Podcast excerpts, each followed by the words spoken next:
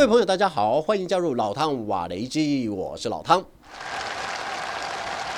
北韩大规模庆祝两韩停战七十周年活动，俄罗斯派出以国防部长绍伊古为首的军事代表团，大陆则由中共中央政治局委员兼全国人大常委会副委员长李鸿忠率领的党政代表团，共同出席二十七日在平壤举行的夜间阅兵典礼。外界关注的焦点集中在北韩分别展出的火星时期洲际弹道飞弹、火星八极音速飞弹，以及完全拷贝美国死神和全球鹰无人机的北韩山寨版无人机身上。国际间分析，这是金正恩对俄国军事团提出加强两国军事联系的回应。还有部分西方专家猜测，俄国军事团很可能已经向北韩开口，希望金正恩能够援助俄军在乌克兰战场上所需要的装备、弹药，甚至是战斗人员。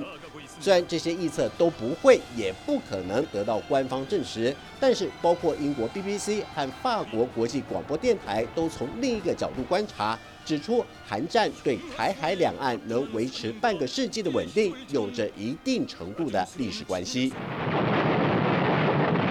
那是一个星期天的清晨，一九五零年六月二十五日，北韩人民军以反挑衅为由，越过三十八度线，直接向当时还叫汉城的南韩首都首尔挥军。仅仅用了四个小时，北韩人民军的多路步兵纵队。在苏联制的 T 三四坦克掩护下，已经逼近汉城近郊。当时，南韩军队没有想到北韩人民军进攻会如此猛烈，以势如破竹的闪电战打得南韩部队溃不成军。南韩军队无论在兵员数量或武器装备上都不如北韩，固然是重要因素之一。不过，还有一点很关键，就是金日成在决定开战之前，已经向毛泽东请求，让曾经在国共内战中有过作战经验的朝鲜族解解放军编入北韩人民军的建制中。对于金日成的请求，毛泽东在回复中大笔一挥，表示同意。就这样，大约有五万名朝鲜族解放军换穿北韩的军装，成为韩战初期一支战力强悍的精英部队。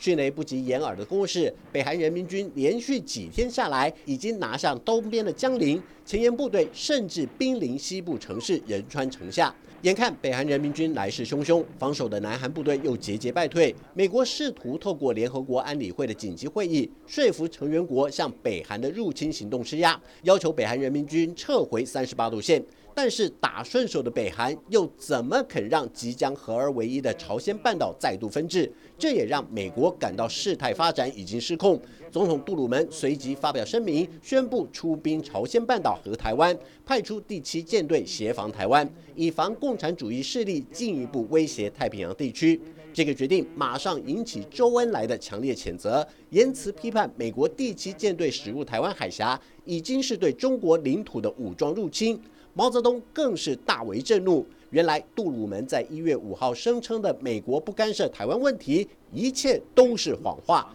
公然背弃了美国不干涉中国内政的一切国际协议。毕竟这个时候，毛泽东并没有打算派兵协助北韩，因为他正在计划如何清剿国民政府的残部，一举收回台湾。而且在此之前，毛泽东已经得到苏联领导人史达林的口头允诺，愿意支持中共解放台湾。却没想到，史达林早就留了一手，就是和金日成对发动韩战有了共识，也让毛泽东的算盘落了空。不过，美国派出第七舰队，名义上是协防台湾，但实际上也在监督蒋介石的一举一动，甚至拒绝了国军派出三万三千名部队前往朝鲜半岛战场，因为杜鲁门相信，一旦国军出现，势必会引起中共方面的反弹。到时候，原本不打算投入韩战的解放军将会以此为理由出兵协助北韩，使得想要将韩战定调为一场有限度战争的各参战方大乱阵脚。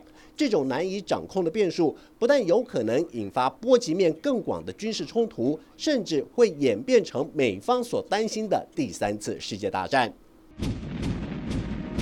原本北韩人民军在战争初期打得风生水起，不到三个月的时间，已经把南韩政军要员打到东南方的大邱和釜山一带，眼看北韩就要吞下南韩最后一块根据地。但是联合国部队在二战名将麦克阿瑟的指挥下，决定派出七万陆战队从仁川登陆，然后将北韩人民军主力一分为二，并从南北夹击。美军的侧翼攻击让北韩人民军遭受重大损失，不得不战略性撤退。联合国军重新收回汉城，双方继续在三十八度线上僵持。不过，这个时候美军出现了严重的误判，认为有必要把北韩人民军赶到鸭绿江畔。并认为中苏两国不会出兵参战，只不过麦克阿瑟却低估了中共总理周恩来不断提出的警告：只要美军胆敢越过三十八度线，中方就会为了自身安全，组织抗美援朝志愿军，阻止联合国部队试图威胁中国边界安全。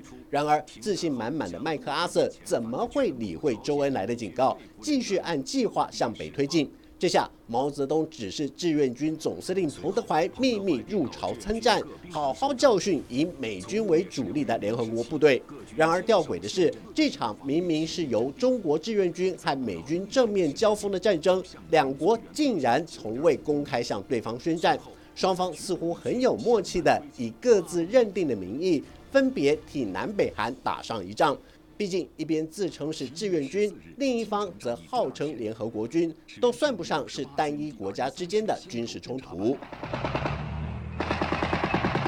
这场战争原本可以在一九五一年一月十三日暂时画下句点，但是反倒是中国在关键时刻也出现了误判。当中一个关键原因在于各方对战俘遣返的意见出现分歧。中国方面坚决要求中国战俘要交还给中国，但美国方面则认为应该依照战俘本身的意愿转往他们想要前往的国家或地区。再加上南韩总统李承晚反对这份停战协议，并且拒绝签字。来回折冲下，又将战事延长了两年半的时间，直到最后，因为史达林去世，苏联内部对韩战的态度出现转变，加上金日成也有意停战，即便美中在战俘遣返上仍有歧义，但最终还是同意了部分遣返，这就有了一万四千多名韩战反共义士回到中华民国怀抱，并且设立了一二三自由日的原因。只不过，韩战对美国而言是一场被遗忘的战争，